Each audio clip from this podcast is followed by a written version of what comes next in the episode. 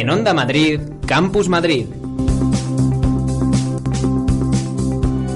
Buenos días, Madrid.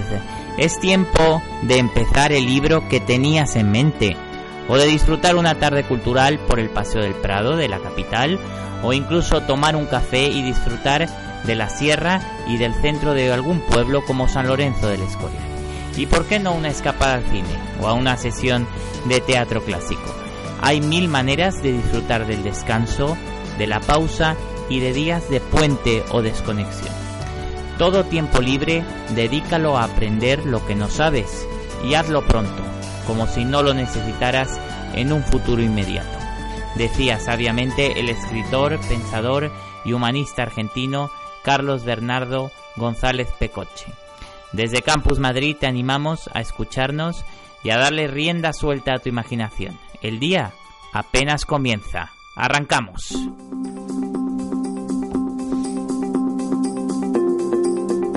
Un café y hablamos. Bueno, y continuamos en Campus Madrid en esta mañana de sábado, esta vez con nuestra compañera Celia. ¿Qué tal, Celia? Buenos días. Hoy tomamos un café bien calentito y miramos al cielo. ¿Por qué? Porque tenemos a Domingo Pestana. Cuéntanos, ¿quién es Domingo? Pues Domingo Pestana es un aficionado a la astronomía y a la fotografía. Es profesor de matemáticas de la Universidad Carlos III y ha conseguido en ocho ocasiones que una imagen procesada por él mismo sea imagen del día de la NASA. Pero si te parece, Juan Carlos, vamos a hablar con él y compartimos este café para conocer más de cerca todo este universo. Buenos días, Domingo. en primer lugar, bienvenido a Campus Madrid y muchas gracias por estar con nosotros. ¿Qué significa que una imagen de uno mismo eh, que, tú mismo procesas sea la, la imagen elegida por la NASA para estar en su página web durante todo un día. Lo que es la primera vez supone, imaginaros, una, una alegría tremenda, ¿no? Cuando te, la persona de la NASA que lleva esto te lo comunica, pues se te pone el corazón a 100 y dices, oh, lo conseguí. Porque además ya lleva, normalmente yo en mi caso había ya enviado varias, ¿no? Entonces, a la primera que me avisaron, pues fue una alegría tremenda. Y luego, un poco te vas acostumbrando, pero eh, para mí lo que significa actualmente es un privilegio extraordinario. O sea, que, que tener un reconocimiento por algo que tú haces porque es una afición es, eh, eh, es algo para mí realmente extraordinario. O sea, mucha gente no tiene esa suerte, ¿no? ¿Y cómo nació la idea de, de mandar una imagen allí a la NASA? Bueno, la, idea viene de forma natural porque mm, yo soy aficionado a la astrofotografía desde hace, digamos, alrededor de cinco años. Y claro, yo hago fotos con mi propio telescopio. Ya he intentado varias veces que una foto mía sea elegida, hecha por mí, y eso no lo he conseguido, pero de forma natural dice, especialmente en épocas en las que mm, el tiempo no acompaña y no puedes hacer fotografía tuya, entonces dices, pues voy a bajar una foto de la NASA, que hay, hay un repositorio público al, cual eh, eh, yo invito a todos los oyentes que lo intenten. simplemente tú bajas la imagen y luego lo que tienes es que revelarla. Entonces, eh, cuando el tiempo no acompaña, pues muchas veces me pongo, digo, voy a bajar una y me pongo a procesarla, ¿no? Que me queda bonita. Digo, pues la voy a enviar. Pues mire, ya que tenemos a un profesor aquí, a un profesor además que, es conocido no solo mundial, sino galácticamente, podríamos decir, ¿no? Bueno, es una forma de hablar. Pero un profesor canario, además, universitario, viviendo en Madrid, eh, me gustaría que nos hiciera una especie de lección breve, una pequeña clase, para explicarnos cómo es ese proceso para que lleva a conseguir que una imagen eh, como la suya se imita en, se publique en la, en la web de la NASA. ¿Cómo, ¿Cómo es el proceso? Bueno, el proceso es que tú, la imagen que te descargas, que los astrofotógrafos llamamos una imagen lineal, es absolutamente oscura. Eh, porque las fotos del cielo, mm, hay que pensar que son fotos sin luz. No son como las fotos diarias que estamos acostumbrados, acostumbrados a ver. Eh, son fotos tomadas con un tiempo largo de exposición ¿Y, y por qué? Porque los objetos tienen muy poquita luz. Entonces, necesitas que la cámara fotográfica cuente unos poquitos fotones de luz para, para poder decir que esto en esta zona es de esta manera o es de otra. Eh, yo esto lo solemos llamar los astrofotógrafos un, un revelado. Tú lo que haces es revelar o procesar la fotografía. Se parece a lo que era el proceso antiguo de, de cuando había cámaras químicas, ¿no? que tú tenías la fotografía en tu película y lo que hacías era, lo que se hacía era hacer que apareciera la información que había allí. Eso exactamente es lo que hacemos. Eh, es una imagen oscura y lo que hacemos es extraer la información que hay ahí con un programa adecuado que hay gente que lo hace con Photoshop, pero mm, el, programa adecuado es, de hecho, un programa de elabora, eh, creado por españoles, por unos profesores de la Universidad de Valencia, que se llama Pix Insight. ¿no? Es un programa extraordinario, ¿no? Entonces, con ese programa tú haces aflorar la información que hay en la fotografía, ¿no? Que inicialmente era negra y al final, pues, obtienes un resultado precioso, ¿no? De una galaxia, una nebulosa. Bueno, Domingo, me imagino que en su proceso de creación la música es muy importante porque seguramente eso le permite eh, desconectar también y, e imaginar, ¿no? Que también es la fotografía. Le pedimos que nos recomendara una canción y eh, creo que la tenemos ya. Time de Pink Floyd, ¿no? Vamos a escucharla y ahora nos cuenta.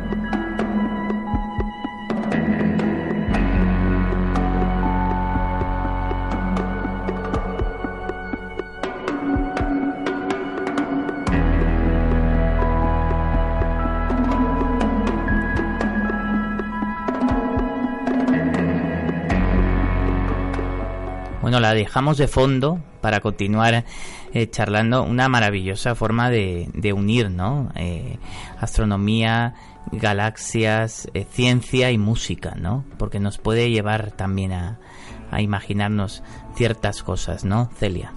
Mm, ¿De dónde viene esa afición?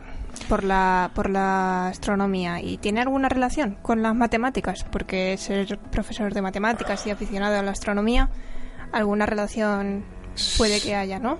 Sí, eh, hay mucha relación entre astronomía y matemáticas, ¿verdad? Eh, la afición viene de mi padre. Él no era matemático, él era abogado. Y a él le gustaban las dos cosas que me gustan a mí, que es eh, astronomía y fotografía. Luego yo estudié matemáticas y en la carrera de matemáticas pues hice las asignaturas de astronomía, pero realmente luego no me dediqué a eso. Mi, mi especialidad en matemáticas es otra diferente, no es la astronomía, pero hace unos años descubrí los nuevos telescopios computerizados, que son una maravilla, y, me fui adentrando en ese mundo y descubrí que ahora mismo se podían hacer fotografías estupendas. Eh, fotografías muchísimo mejores que las que veíamos en los libros hace 20 o 30 años. Es capaz de hacer un aficionado. Solo hace falta dedicarle tiempo y un poquito de dinero, sí. No es una afición muy barata. Pero... Me imagino, me imagino que sí. Sobre todo ganas, ¿no? Y pasión. Pasión. ¿Y el cielo de Madrid, Domingo? ¿Qué, qué, qué, le, qué le, dice el cielo de Madrid? El cielo de Madrid es que es muy contaminado, ¿no? Eh, yo conozco a alguna gente que hace fotos desde Madrid, pero con unos medios todavía bastante mejores que los que hago yo. Yo normalmente huyo de Madrid para hacer fotografía. Eh, estas fotos de galaxias y de nebulosas requieren un cielo negro, o sea, no, no, tiene que haber poquísima luz ambiente, entonces yo tengo que escaparme a más de 100 kilómetros de Madrid. ¿Y dó- ¿Dónde va? ¿Dónde, ¿Cuál es su lugar preferido donde mejor encuentra las imágenes? Pues eh, tengo la suerte de vivir en la A2, en Alcalá de Henares, y tengo la suerte que cerca está la provincia de Guadalajara, que es una provincia muy grande, con muy poca población. Entonces en Guadalajara eh, tiene de los mejores cielos de España, ¿no? Entonces normalmente me escapo por la zona de Guadalajara, las inviernas, Alcolea o Centejo. Bueno, tomamos nota, Celia. Totalmente. Yo no sé si con nuestro móvil vamos a ser capaces de, Pero de de- hacer esas fotografías, yo creo que no, pero, Pero bueno. tenía que decir se que desde. Madrid se puede hacer astronomía, de, mm, eh, pero claro, hay que limitarse eh, más bien a, a planetas, ¿no? La Luna, Júpiter, Saturno. ¿Y cómo es la afición de la astronomía aquí en España? Eh, ¿Hay mucha gente que es aficionada o...? Yo creo que sí, y que, y que es creciente, es creciente el, el interés por la astronomía y, y últimamente yo creo que hay eh, astrofotógrafos eh, bastante buenos en España, ¿no? Eh, la prueba de ello es que hace un par de semanas le han dado eh, a un amigo y gran astrofotógrafo que se llama Raúl Villaverde el- un premio muy codiciado, que es el premio que dan eh, los reales eh, museos de Greenwich, ¿no? Se llama el, el premio se llama astrofotógrafo del año y se dan varias en varias categorías, ¿no? Esta persona ha conseguido en un solo año un segundo premio, la categoría Galaxias, y ser finalista en la de Nebulosa. Y eso contra 4.000 fotografías presentadas. Yo creo que es algo destacable. La astrofotografía española está. mm, eh, tiene que estar realmente contenta, ¿no? Porque en la comunidad de astrofotógrafos, porque. eh, bueno, además que yo sepa, es el primer astrofotógrafo que lo consigue, ¿no? Y eso quiere decir que vamos para arriba, ¿no? ¿Y de sus alumnos? Eh, ¿Tienen esta afición? ¿Comparten con usted esta afición o...? Bueno, eh, mis alumnos, algunos, algunos lo ha tenido, ¿no? Eh, yo creo que la mayoría realmente no saben ni que ni que yo hago esto, ¿no? Algunos sí que me vino a decir cuando tuve el la última tuve la última foto de la NASA, vino a decirme que, que la había visto y que se había enterado. ¿no?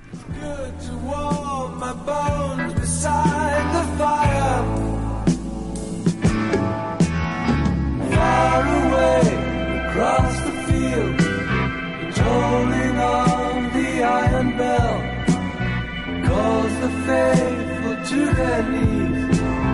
They hear the softly spoken magic spell. Bueno, Domingo, y para todas las personas que nos están escuchando a esta hora, que empieza el día, la eterna pregunta. ¿Qué opina Domingo Pastrana de la vida más allá de nuestro planeta?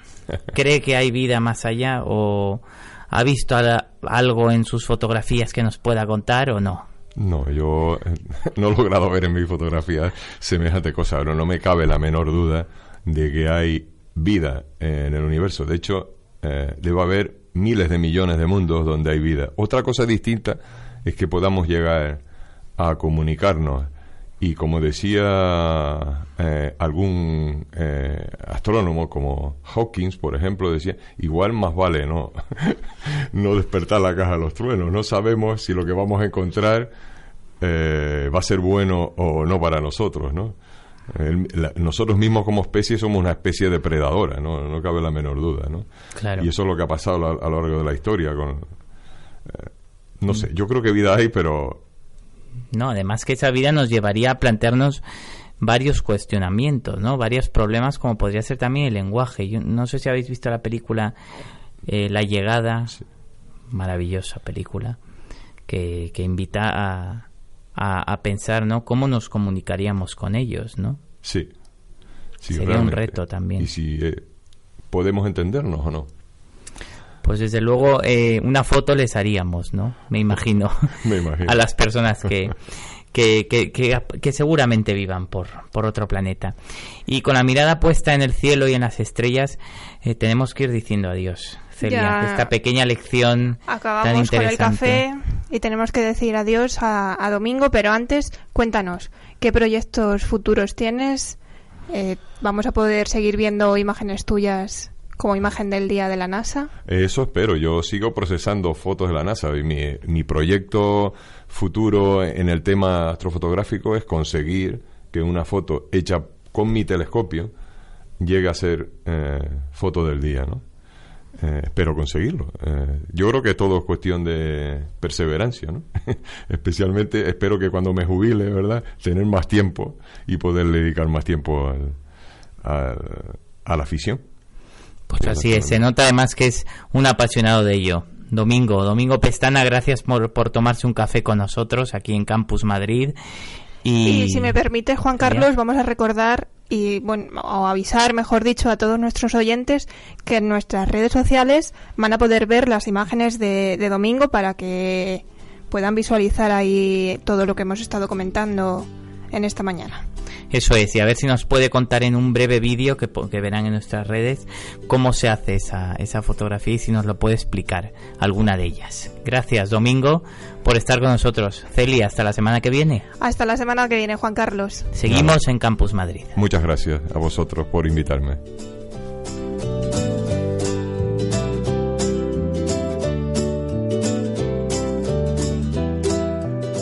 Campus Madrid, un programa realizado por los alumnos de la Universidad Complutense de Madrid. Candilejas de Madrid.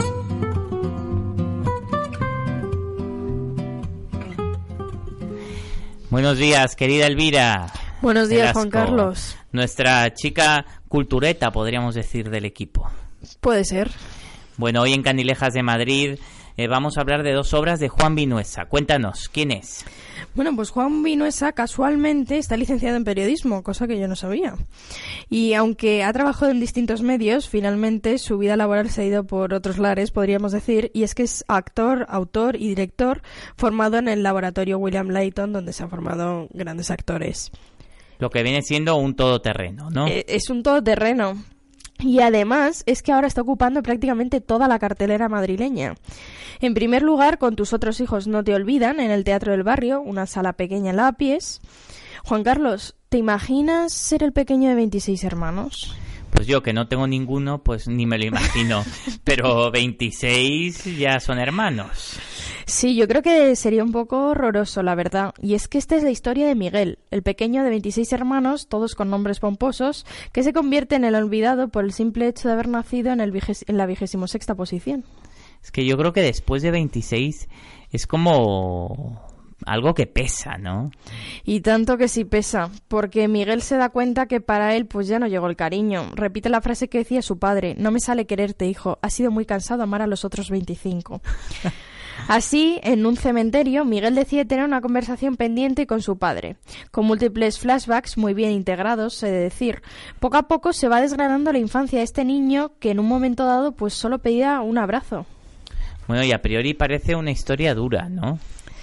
Es una historia dura, en cierta forma, pero no deja de ser una comedia negra, y es que tiene momentos y guiños en los que por supuesto te ríes, pero fundamentalmente es verdad que es una historia pues que duele, que enfrenta al público a lo que hoy en día hemos denominado tragicomedias, Ujú. que es una comedia pero que tiene un poco un sabor agridulce. Claro, de eso, de esos que gustan al público, ¿no? Porque Yo creo que a los idea- culturetas de verdad es lo que nos gusta, ¿no? Que es tener tener eh, un fondo, ¿no? Que luego vayas a cenar y, y tengas conversación de la obra, que no sea una cosa trivial y baladí. Y que sobre todo es una montaña rusa de emociones. Sí, ¿no? totalmente. Bueno, y cuéntanos, ¿quién interpreta para nuestros oyentes esta obra? Esta obra está interpretada por Rafa Núñez en el papel de Miguel, que no puedo decir más que está sobresaliente, porque pasa, hace de niño, hace de adulto, eh, de una manera espectacular, junto con Zaira Montes, quien va dando los tempos de la obra, haciendo de madre de hija de policía múltiples personajes. Es una obra que merece mucho la pena ver y que os recuerdo está en el Teatro del Barrio durante todo noviembre. Yo la verdad que fui al, al estreno, al, al pase que hicieron de prensa y es que es, es que es espectacular la obra, de verdad. Dura solo una hora, con lo cual a pesar de que podemos decir que es reflexiva, no es tampoco cargante, la duración me parece la, la perfecta. Y, y bueno, yo creo que es desde luego que una, una obra que, que merece la pena ver y que no, no debe perdérselo nadie que sea amante del teatro. Pues tomamos nota, sin duda. Entre 26 hermanos yo creo que nos sentiremos identificados con, Seguro. con algún En, personaje. a- en alguna escena todo el mundo se va a sentir identificado. Bueno, ¿y alguna segunda recomendación, Elvira? Exactamente, la segunda recomendación que os traigo hoy es Mirona en los teatros Luchana.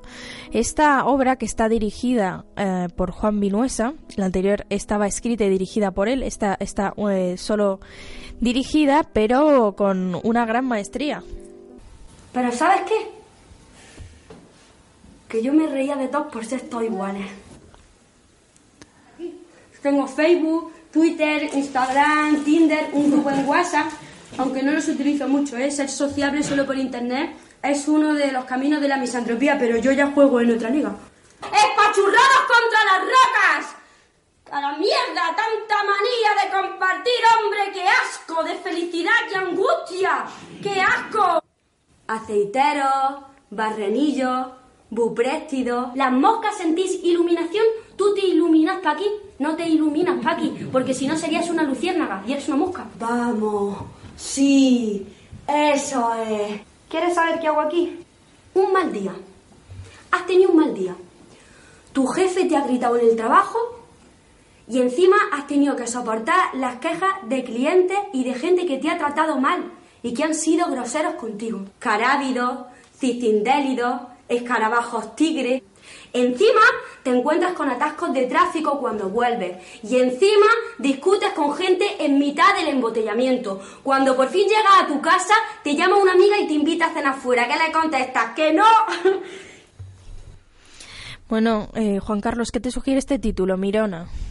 Pues a mí, según el diccionario, la palabra mirona, pues yo creo que es algo relacionado, algo, alguna cotilla, ¿no? O chismosa, ¿no? Puede ser. Efectivamente, este título nos lleva a eso que, según la RAE, Mirona tiene dos, dos acepciones. La primera, que es aquel que mira y especialmente que mira demasiado con curiosidad. Y la segunda es dicho de una persona que sin jugar presencia la partida del juego o sin trabajar mira cómo trabajan otros. Yo diría que esta obra se ajusta más a la segunda definición. Y es que esta Mirona pasa las horas mirando a los demás desde la azotea del edificio donde vive, acusada de loca, de suicida, entre otras cosas, pero que realmente lo único que quiere es estar alejada de la sociedad, pero a la vez observándola. Ve cómo una señora mayor vive sola en su casa, cómo un chico compra droga en la calle, cómo un marido pega a su mujer o cómo una pareja se besa en un paso de cebra. Bueno, o sea, una acumulación de, de momentos, ¿no? De situaciones que nos podemos encontrar, ¿no? En la vida diaria. ¿Y quién es quién está detrás del reparto? Pues este, esta obra, que es un monólogo, está interpretado muy ágil y maravillosamente decir por Ángela Chica, que mantiene un diálogo, por decirlo de alguna forma, con una mosca, Paqui, como hemos podido oír en es el, posible, el ¿no? tráiler. Como hemos oído. Eso es. Con este recurso tan ingenioso, Paco Bernal, su autor, va haciendo tangibles cada una de las cuestiones del en torno a la soledad que, que es elegida, la misantropía y los límites de la normalidad. No podemos olvidar la gran dirección de Juan Vinuesa, que es quien nos ha llevado hasta esta obra, que en esta ocasión y una vez más, pues eh, demuestra que, que hace de un monólogo realmente una cosa ágil y- y amena. La verdad es que tiene una pinta magnífica, ¿eh? Cuesta elegir entre tus recomendaciones, Elvira. Yo recomendaría ir a las dos porque no está reñida una cosa con otra. He tenido la oportunidad de verla y por supuesto que es magnífica. También está durante todo noviembre en los teatros Luchana. Y además es una obra que esta es mucho más cómica posiblemente que, que la primera. Pero a la vez que también nos lleva un poco a la reflexión, porque es verdad que es lo normal. Esta chica decide vivir alejado de todo porque no ve la necesidad de tener que compartirlo todo tanto como, como hacemos, y más en una sociedad como la nuestra, ¿no? que a lo mejor los españoles somos muy de, de todos a una. Pues sí, lo comentaremos con los Erasmus otra semana. Bueno, y además de, de teatro, Elvira, nos traes más, más cultura, en este caso música, ¿no? Cuéntanos, a ver. Eso es, hoy hablamos de la cultura altruista, sobre todo de la Fundación Excelentia. ¿Y esta fundación eh, a qué se dedica? Cuéntanos. Es una fundación privada sin ánimo de lucro que contribuye a la promoción del patrimonio musical e impulsa la creación y representación de la música en todas sus variedades. Entiendo que persiguen, por ejemplo, pues distintos objetivos solidarios, ¿no? Desde luego, sus objetivos eh, son principalmente dos, la difusión y divulgación de la música, así como el, cultu- el cultivo de nuevos valores musicales. Son unos objetivos ambiciosos, desde luego, pero ¿cómo, cómo se organizan? ¿Cómo lo consiguen? Pues principalmente lo hacen a través de ciclos de conciertos que tienen lugar en la Sala Sinfónica Nacional de, de Música del Auditorio de Madrid. Y aparte de conciertos, Elvira, eh, ¿algo más, alguna actividad más que nos puedas detallar? También hacen conferencias, mesas redondas, simposios, concursos y conciertos pedagógicos para niños con los que buscan pues desarrollar la armonía y la escucha, dos de las grandes virtudes del ser humano. Y bueno, la forman la Fundación Excelencia la forman eh, orquestas o grupos o Han dividido esta fundación, la Fundación Excelencia, en, en torno a cinco orquestas. La primera de ellas es la clásica de Santa Cecilia, que debe su nombre, como no puede ser de otra manera, a la patrona de la música, Santa Cecilia.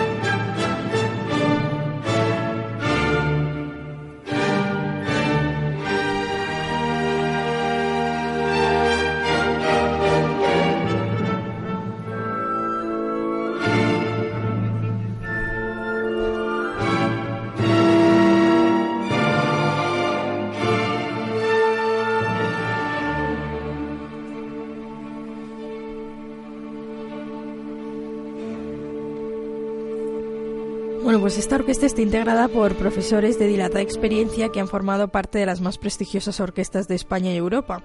La orquesta invita regularmente a concertinos de las mejores orquestas del mundo y han llegado a tocar en los más prestigiosos escenarios de nuestro país.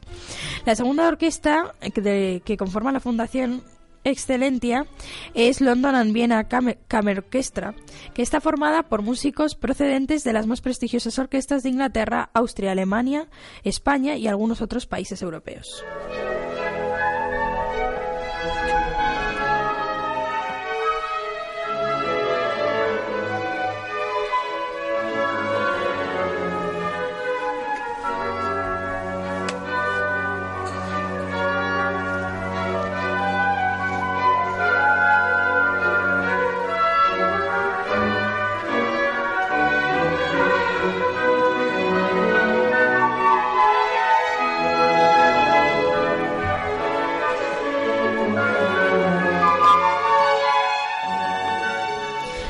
Orquesta habitualmente interpreta piezas desde el barroco, clasicismo hasta el romanticismo, como es el caso esta que acabamos de escuchar, La Pasión de San Mateo de Bach, que, que además también eh, colabora de forma permanente con la Orquesta de Santa Cecilia que antes hemos mencionado. Un saludo también a todas las Cecilias que nos escuchan. Eso es. Además de las agrupaciones que ya nos has comentado, eh, Elvira, ¿hay alguna más? Sí, la conforman otras tres. La tercera orquesta es la European Royal Ensemble, que es la orquesta de cámara, digamos que es poco habitual, ya que eh, enfrenta un repertorio tanto del barroco, con piezas por encargo, a obras mucho más contemporáneas.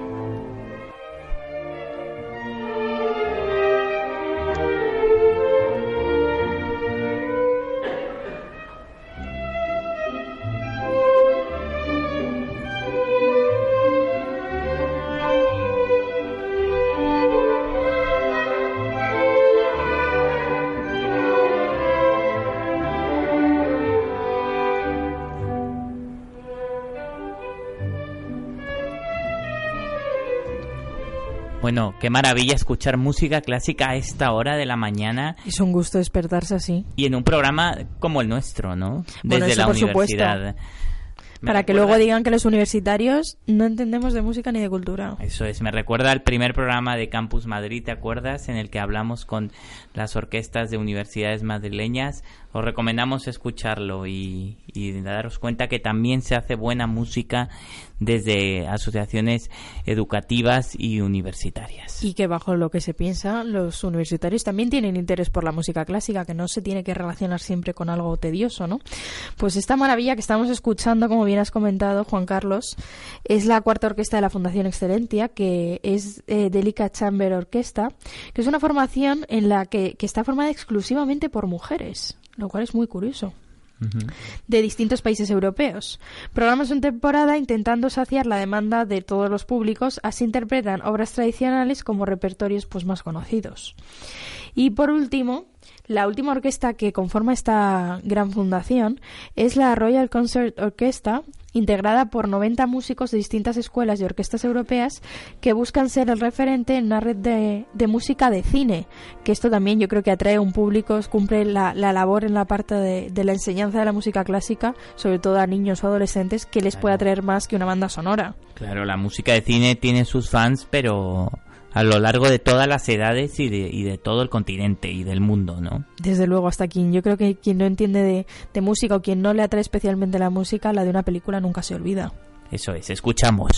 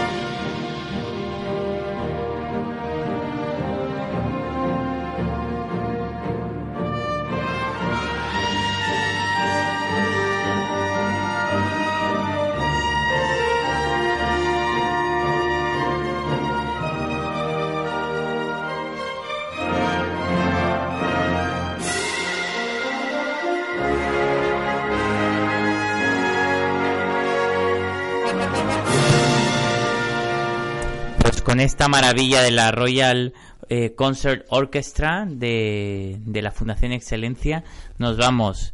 Elvira, gracias. Gracias a ti. Buen día y hasta la semana que viene. Hasta la semana que viene. Seguimos en Campus Madrid.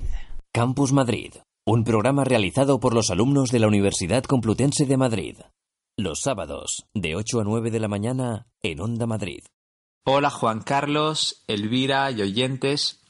Esta semana vamos con una recomendación literaria apasionante y para muchos tachada de obra inmortal, como es L'étranger, El extranjero, de Albert Camus.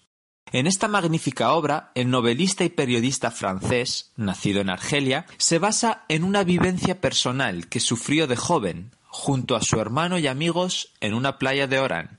Pero en la novela la trifulca acaba en muerte, que es el hecho en el que se basa toda la trama que invita a una serie de reflexiones éticas y morales tanto de la perspectiva social como desde el enfoque profesional de un periodista. A día de hoy sigue siendo una obra de referencia que puede observarse desde la autocrítica del ejercicio periodístico hasta por la relación y el cuidado de lo mediático que puede acabar juzgando. Una obra más viva que nunca por su estilo, por sus reflexiones, por la intriga y la división de las tramas, y por el debate profundo que establece para la historia. ¿Adivina qué?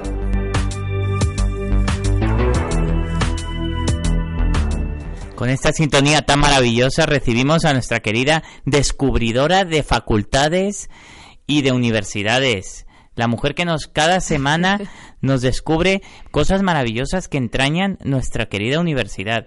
Alba Sánchez, ¿qué tal? Bienvenida. Me vas a poner coloradísima, ¿eh? Con tanto halago, de verdad. ¿Qué tal? Buenas bueno, tardes. es que yo creo que oh, esta semana nos traes algo de mucho halago, ¿no? Y mucho fashion, ¿no? Cuéntanos. Es algo que a mí personalmente me ha tocado mucho, que me encanta, como ya creo que todos sabéis aquí en el equipo. Y es que los alumnos de protocolo de la Universidad de Rey Juan Carlos inundan durante un mes al año el campus de Madrid eh, de música, moda y diseño. No me lo creo. Sí, realizan una Vogue Fashion Night, pero de la universidad. O sea, en la propia universidad, pero como práctica de alguna... En el propio campus, como una práctica del grado de protocolo empresarial, eh, realizan desde cero la organización de un evento desde diseñadores, coordinadores, patrocinadores, etcétera. Pues muy buena idea. Sí, la verdad es que como una práctica de clase yo la veo bastante eh, educativa. Y cuéntanos en qué consiste, cómo se organizan y demás. Pues mira, el acto se realiza en la Plaza Cervantes del campus de Madrid, de Vicálvaro, eh, que como parte de un gran evento donde la asignatura que se imparte es la de María Luisa Medrano, que es la de protocolo. Eh, según Palma Peña, la coordinadora académica del grado, eh, según la participación que ha habido este año con respecto a los alumnos y a, los asistentes, eh, se ha procurado que haya tanto diseñadores como patrocinadores, pero con mucho renombre. Es decir, hemos tenido resultados como asistentes como Alba Guijaro y Sonia Peral del grado de diseño de moda de la Universidad de Juan Carlos, los alumnos de la escuela ESNE y las firmas Lola, Blacknesia, Arena, El Granero Print Studio y el diseñador Pablo Lepetit. Pero también me imagino que habrá música, habrá también diseño, ¿no? Por No solo supuesto, moda. un desfile sin música y sin comida Mm. o sin maquilladores no es un desfile, es un es realmente la misma pasarela que vemos todos los años en el centro de Madrid cuando comienzan las pasarelas internacionales, pero llevada al campus de la universidad por los alumnos. Entonces, eh, a pesar de que el plato principal pudiera ser el desfile de moda como tal, que también ha contado con diseñadores muy destacados como Angelina Velasco, María Azcarate, Daniel y Leticia, Laura Saldaña y la firma Blush de Pilar Tejeda, que presentaron sus nuevas creaciones eh, para, según me contaba Javier Martínez, que la pasarela estuvo amenizada con el DJ Airam, que Mm. pinchó música durante todo el evento, y la cantante RCO, que actuó entre pase y pase. Bueno, y también había, me imagino, Instagramers, influencers. Por supuesto, si es un evento de moda, no pueden faltar los Instagrames, por favor. ¿Qué sería de nuestras redes sociales y de nuestra vida sin ellos? Pues en esta hemos tenido a Lady Pulpa, que decidió además participar en los desfiles para colaborar con una buena causa. ¿Sabes cuál, es? ¿Cuál es? Porque Claro. encima era solidario, imagino. Exactamente. Bueno, todo esto eh, como práctica, recordemos a nuestros oyentes, en, en la Universidad Rey Juan Carlos. O Correcto, sea, es una, práctica, de clase grupal en la que han participado tanto los alumnos de grados de- del grado de protocolo empresarial como los de diseño y la escuela ESNE, que es la, la adscrita a la universidad. Se han colaborado entre todos, aparte de que la recaudación del desfile ha sido destinada a una asociación de, para las personas que tienen el síndrome de Rubinstein-Davy. Ese síndrome es una enfermedad rara malformativa que se caracteriza por anomalías congénitas como la microcefalia, características faciales específicas como en los pulgares, dedos gordos de los pies, que suelen ser más anchos o retraso del crecimiento postnatal, entre otras. Puede ser una estatura reducida, discapacidad intelectual o un comportamiento feliz constantemente fuera de lo normal. Bueno, ¿y tenía algún coste la entrada? ¿O era para solo estudiantes? ¿O puede ir cualquier madrileño que nos escuche el próximo año? ¿O, Pues o era, precisamente- únicamente era para, para los propios estudiantes? Precisamente eso es un punto muy bueno que tienen realizando estos desfiles y es que la entrada es libre hasta completar el aforo. Pero al ser una causa benéfica a lo que se va a dedicar el dinero y el trabajo, la gente puede do- donar papeletas de un euro o comprar boletos de sorteos que van haciendo. Porque como te comentaba antes, dentro de los desfiles, dentro de lo que es el showroom, había maquilladores para que la gente se maquillase y donase el dinero y había comida que la gente podía comprar, obviamente, por un precio súper simbólico de un euro un bocadillo, un euro una Coca-Cola, pero todo ese dinero está destinado a, la asociación para ayudar a esas personas. Y, bueno, a ver, en realidad lo que yo quería destacar más de este tema, aparte del gran trabajo que de verdad sé que hay detrás de organizar un desfile, es la coordinación que han tenido entre todos los alumnos que lo han organizado, porque se dividieron en diseñadores, por una parte, patronistas, los patrocinadores decidieron participar solamente por apoyar a la causa y además los profesores y el decano, la vicerrectora también han colaborado. Lo han hecho todo como un gran equipo, como una familia. Bueno, desde luego, mm, qué mejor forma de practicar y de, y de entrar en el mundo de la moda que en la propia universidad, ¿no?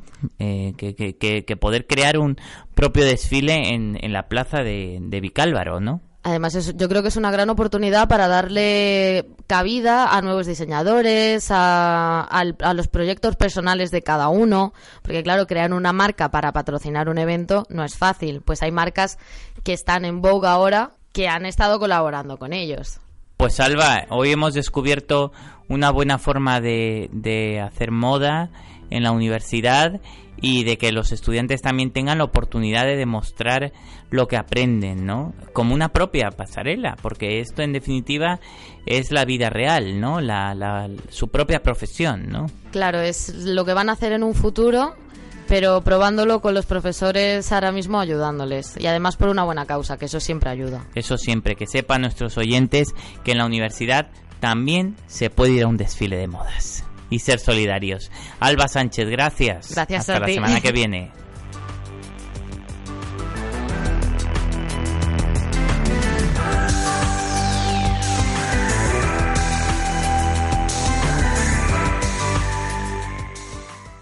Campus Madrid, en Onda Madrid.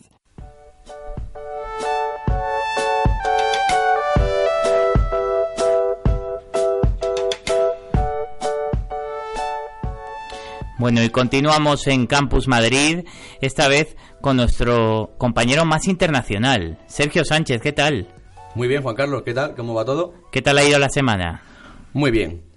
La semana ha sido un poquito intensa, he tenido que hacer un- varias cosas de, de la universidad, también que del rugby y demás, pero muy bien. Me gusta la semana intensa, no me aburro. Pues muy bien, eso, eso es lo que queremos, que la semana sea intensa y que también haya tiempo para escucharnos y hablar, ¿no? En este caso, distintos idiomas y acentos, porque de eso vamos a hablar hoy, ¿no? En nuestra mesa de Erasmus. Cuéntanos. Exactamente.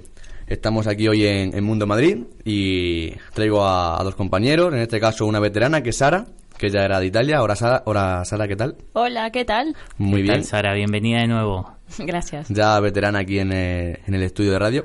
Y también traigo a un compañero de rugby muy amigo mío, que él se llama Eirik. Buenas, ¿qué tal? ¿Qué tal, Eirik? ¿Todo bien? Muy bien, muy bien. Aquí estamos. También he tenido una semana intensita, pero eso es necesario. ¿Pero intenso a la española o a la noruega? Intensa a la noruega. Sí. ¿Y cómo es mucha- eso? Muchas cosas, muchas cosas que hacer. bueno, como, como... Vale. Eso es, eso es. A la noruega, hay que apuntarse como es. Una semana intensa a la noruega, Sergio. Nos tiene que explicar eso bien, cómo, cómo es. Muy bien. Bueno, pues eh, decíamos que hemos tratado diversos temas sobre la visión eh, de, de estudiantes Erasmus aquí en Madrid, sobre qué opináis, ¿no? De, si es distinta eh, de- de determinadas situaciones respecto a vuestros países. Pero hoy vamos a hablar de, un tema interesante, ¿no? Cuéntanos, Sergio. Sí, hoy traigo un tema bastante interesante que, que nos vamos a reír de entre todos mucho. Y es que son las jergas que utilizamos en, aquí en el castellano. El- si te vas a Murcia vas a escuchar el hacho tío o, o cosas así que incluso aquí en Madrid la escuchamos todos los días. Y, y también me ha contado alguna anécdota graciosa y, y quiero que la cuente, y, igual que, que Sara, que cuente vuestra, contar vuestra anécdota graciosa sobre eso, palabras que os han costado entender, que, que no habéis acabado de pillar y que a día de hoy la usáis mucho también realmente, cuando la habéis aprendido eh, su término. En el principio, la verdad que me costó mucho aprender lo que era flipar y molar. Me mola, me flipa y no sabía mm, cuándo usarlo correctamente. Pero ya, o sea, con los años, durante los años lo he aprendido y ahora lo utilizo yo también. Así que ahora ya es cosa mía. ¿Puedes decirnos ahora qué significa flipar? A ver, flipar es explícanos. como me mola en plan que Un como dirían como dirían los madrileños mm, me renta también Me renta. Muy bien, eso Me es muy madrileño. Me renta mazo, primo. Bueno, el mazo es otro nivel ya. Ma- mazo O ya también, dominas. o sea, al principio no lo sabía, pero ya mazo también es de mi vocabulario ahora. Ya, lo has incluido. Además se, se, se dice de forma distinta en, en italiano, ¿no? Mazo, ¿no? Como, Marca como la profundiza más la Z. Muy bien. ¿Y tú, Eric?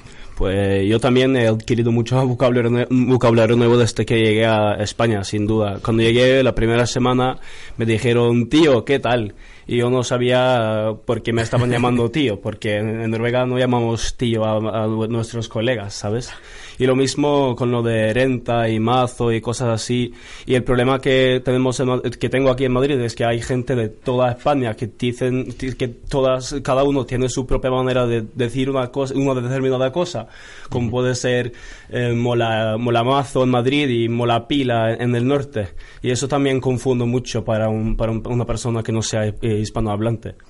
Eso es verdad. Además que, bueno, eh, lo habéis dicho, Madrid es una ciudad que reúne a estudiantes de todo, de toda España y del mundo. Entonces es maravilloso que incluso a nosotros nos cuesta muchas veces eh, entendernos, o sea que ya, ya no será a vosotros.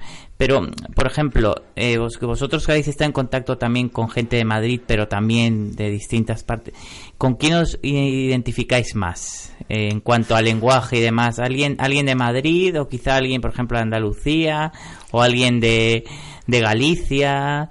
Eh, alguien que, que, que pueda ser lo más parecido a vuestra región en, en, en vuestros países. Es, es muy difícil porque, por ejemplo, España y Noruega son países muy distintos y son difíciles de, difíciles de, de comparar, no solo geográficamente y culturalmente, sino también lingüísticamente, ¿no? Lógicamente. Eh, pero creo que mm, a lo mejor más el norte, porque a mí me parece más fácil entender su dialecto, su acento, hablan a lo mejor más artic- de una manera más, más, pronunciada, entre comillas, más articulada, ¿no? Como, o sea, cuando llegué noté que hablando con andaluces o gente de las Islas Canarias, que es, es otro, otro, otro acento, ¿no? Mucha, mucha diferencia. Y en, en Noruega aprendemos el, el español de, de clase, ¿no? De, el, el español formal y eso a lo mejor parece más al español de, de- Madrid o de, las zonas del norte donde uno cortan las S y las palabras. El español formal, que luego aquí realmente... Bueno, formal entre comillas. No, ya, pero me refiero, sí. formal entre comillas, pero luego aquí nunca se usa. Ya, Porque tú y yo hemos hablado muchas veces y "Ey, ¿qué pasa, tío? ¿Qué pasa, hermano? No Mm, sé qué. Y, claro.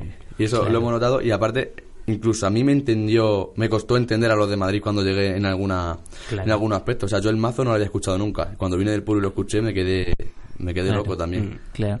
Y Sara, por ejemplo, alguna palabra en italiano o Nápoles además tiene un acento muy característico. Es que el ¿no? es una locura, de verdad. Es, es- Eso es. es un idioma muy rico. O sea, que está es considerado un idioma. ¿Ah, sí? idioma, sí.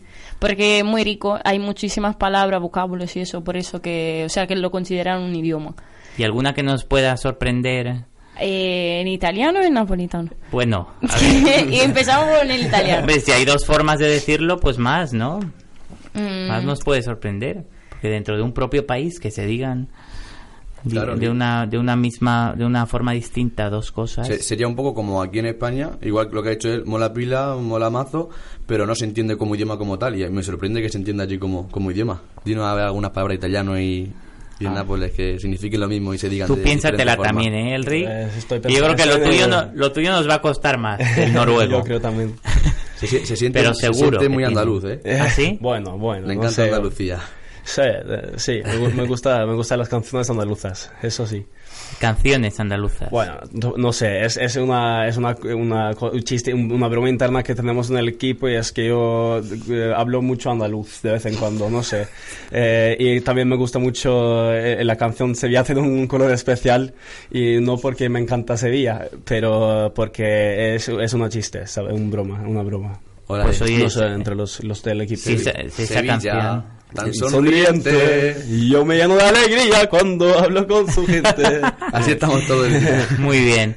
Bueno, eh, hablábamos de distintos tipos de, de acentos y distintas formas, pero me imagino que aquí sobre la- el carácter de los madrileños, eh, ¿cómo, ¿cómo lo lleváis? ¿Os, os entendéis con la gente de aquí? Eh, o al principio el- la forma es porque el, madrileño es muy acogedor pero quizá ah, contadnos alguna anécdota de, de vuestros años aquí que probablemente nos sorprenda, ¿no? Sobre, sobre el trato con la gente diario. A ver, yo por ejemplo he conocido a mucha gente de varias regiones de, de España y los madrileños que me parecen muy, muy majos, pero la verdad tengo que decir, que depende de la zona, porque en muchas zonas parecen que como, no sé, como eh, casi son un poquito como que te quieren, digamos, alejar porque eres de otro país y hay gente que casi como que no le gustase. Y eso no me, no me gusta mucho porque, a ver, yo soy una persona muy abierta y me, o sea, siempre cuando tengo la oportunidad de tener a alguien con, que es de otro país y poder disfrutar esa oportunidad, pues mejor, en mi opinión. Pero no, por lo, por lo general son bastante majos, acogedores, se comen muy bien, te, así que, y te llevo, a veces que tengo amigos de aquí, te llevan a su casa, te, te presentan a su familia, o sea que muy majos, la verdad. Lo mismo en, en Sí, tu sí, caso. estoy bastante de acuerdo. Pero creo que lo de... Es más una, una cosa de ser una ciudad grande, lo de no ser acogedor o ser muy... estre- O sea, dicen muchos españoles que no son de Madrid, que la gente de España, de Madrid son muy estresada, es muy estresada, que vienen con prisa siempre, etcétera, etcétera. Pero creo que eso tiene que ver más, más que la cultura de esta, esta región en sí misma, más tiene que ver con la... que, más tiene que ver con Madrid siendo una ciudad muy grande, con mucha gente, donde hay gente que va a su propia bola, ¿no? Es tan grande que al fin y al cabo te encuentras de todo. Claro, eso Efectivamente, es, Es lo que eso tiene es. Madrid, que tiene de todo. Claro. Y hablábamos antes, Sergio, Sara y Elric, de, de las palabras que quizá por sonido o por forma de, de significado os costaron más, pero, pero por, por, por parte de, ya sabéis que hay homónimos, hay parte de, de significados, eh, pero una palabra que os costara mucho decir en español. Ajedrez. Ajedrez. Ajedrez. Ajedrez. Ajedrez os te cuesta, Sara. Sí. Sí, es que creo que viene del árabe, ¿no? Creo. Y no sé, es que al principio me- y todavía me cuesta pronunciar. ¿Cómo- cómo lo dices? Ajedrez. Bueno, lo dice muy bien, ¿eh? Es que hay palabras muy difíciles que en la, el propio la castellano, J, ¿eh? la J, o sea, de pronunciarla, no sé si para... bueno, Las R's. que- les no sé, a, a mí No, me la resulta- J, el sonido de la J, ¿te sí. cuesta? Sí, de vez en cuando me cuesta, pero me cuesta más la C y la Z. Y la R. Y la R también. La R porque- yo creo que, que es la, la letra sí, que más cuesta sí, todo. sí, me cuesta mucho la R española. Aunque también tenemos una R que, que así eh, rula en la lengua, ¿no? En noruego, pero no, no, es lo, no es la misma manera de pronunciar. Aquí está muy marcada en España, Sí, ¿no? mucho, muy, muy, muy marcado. Parecen 5R en una. Eso. Mira, Elric, hemos encontrado una canción para ti. Me- me- me- lo escucho luego. Temazo, pero no, no me sé las letras enteras, ¿eh? Bueno. Sonriente. O sea que la R es lo que más te cuesta. ¿Y a ti, Sergio, como español en Madrid? Pues mira, yo, ¿Qué tal el español? yo que soy de, de un pueblecito de Ciudad Real que está ahí colindando con Extremadura, Andalucía, yo creo que en mi pueblo el idioma sería el, el almadenense. O sea, a mí me cuestan muchas palabras en, en español porque en mi, en mi pueblo cada uno habla como quiere. O sea, tenemos el que dice "Ay, ay, ay, ay", y el que ay, se le entiende hablar. Entonces, no sé, a mí hay palabras que me han costado realmente también en el castellano, ¿eh? Claro. No, no, es que es un, un lenguaje tan rico Mm. que además es muy positivo que, que, que os hayáis planteado aprenderlo, ¿no? Porque, porque creo que abre muchas, muchas puertas. Sin Creo duda. que también tenemos una canción para Sara, que esto es en su idioma, pero bueno, pero no, nos la pidió ella y bueno, como, como bueno, eh, Como veterana que es, como la que- veterana, como veterana, efectivamente. Un regalo. Porque, porque además también eh, esta canción eh, se ha traducido En español. en- en español. La prima volta l'ho incontrata, non mi ricordo come, ma Es muy bonita, ¿eh? Andrea Bocelli cantando Vive per lei, ¿no? Vivo per Vivo per lei, muy bien. Una canción que se ha versionado en muchísimos idiomas y que esa es otra de las, de las maravillas. Que hay veces que las canciones terminan versionándose y es una buena forma de aprender eh, ese idioma, ¿no? Que queremos aprender, ¿no? O ese dialecto. Y de hecho se nota porque el italiano y el, y el español son tan parecidos que aun traduciéndola sigue siendo una canción pegadiza. Pero hay canciones del inglés que se han traducido a español y... Y no, no Es que concuerdo. demasiada, dif- dem- demasiada diferencia lingüística entre los dos como, como para se pueda traducir. Igual que una canción noruega, seguramente la decimos en español y... y no tiene, pierde mucho sentido por, en la traducción, creo. Sí. Y, al- y, por ejemplo, en algún karaoke, ¿os habéis animado a ir a algún karaoke Sí, sí, y os sí, aquí- animáis con No. canciones en, en español? ¿Y cómo Mm. salen? Habían canciones de, de varios idiomas, pero también en español. Y bueno, bien. Bueno, es que la mayoría son todas como de la más famosa de discoteca y esas cosas. Claro. Entonces, entonces tampoco son como muy, muy difíciles. No es como una, una canción de Julio Iglesias, por ejemplo. O sea Claro. que. Cuando, Claro, teníamos- cuando estuvimos allí en Italia, Juan Carlos, ¿te acuerdas que los italianos se sabían todas las canciones de reggaetón? Todas. O sea que el que no supiese italiano cantando, yo creo que se entendería con ellos. Seguro. Yo creo que sí. Desde luego el, el reggaetón y la música en español está abre La- puertas. ¿no? la- lo que me hace mucha gracia es que muchos italianos piensan que el reggaetón viene de España, pero no. No. No, sé cuántas veces se lo he comentado, que no, Muy que no, que bien. viene de América Latina. Muy bien, eso está bien. Eh, que, hay que, que hay que contar y descubrir todo, todos los idiomas. Pues Sara, eh, querida Sara y querido Elric, os vemos en la próxima semana, si os animáis, o cualquier otra semana. Aquí tenéis en este sábado tan acogedor eh, para poder hablar y contar vuestra visión de, de la ciudad y de, y de todo Madrid. Muchas gracias, Sergio. Aquí está vuestra casa, ya sabéis. Espero que nos veamos prontito y Gracias, hasta la semana que viene entonces. también, gracias. Adiós, gracias. Hoy que la tierra no es plana, ni la ciencia ya es de herejes. Hoy que no marcan tendencia, más las pinturas rupestres. Hoy que no tienen sentido las palomas mensajeras. Ahora que por fin las redes unen al planeta. Ella no es la princesa delicada que ha venido a este par y a estar sentada. Ella no es solamente lo que ves. Allá ni tú ni nadie le para los pies. Déjala que baile con otros zapatos. Unos que no aprieten cuando quiera dar sus pasos. Déjala que baile con faldas de vuelo con los pies descalzos, dibujando un mundo nuevo. Déjala que baile.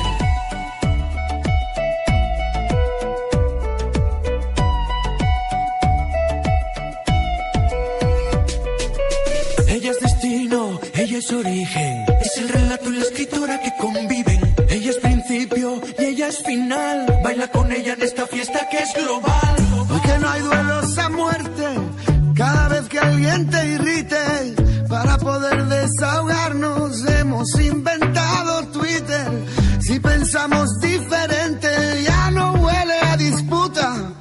Los filósofos no brindan con cicuta. Ella no es la princesa delicada que ha venido a este par y a estar sentada. Ella no es solamente lo que ves. A ella ni tú ni nadie le para los pies. Déjala que baile otros zapatos, unos que no aprieten cuando quiera dar sus pasos. Déjala que baile con faldas de vuelo, con los pies descalzos, dibujando un mundo nuevo. Bueno, este programa ha llegado a su fin. Como decíamos al principio, os animamos a tener un muy buen día, a dar rienda suelta a la imaginación y con todo lo que habéis escuchado hoy, disfrutar del día y del fin de semana. Nosotros nos vemos la semana que viene. Soy Juan Carlos González y esto es Campus Madrid. Buen día, gracias.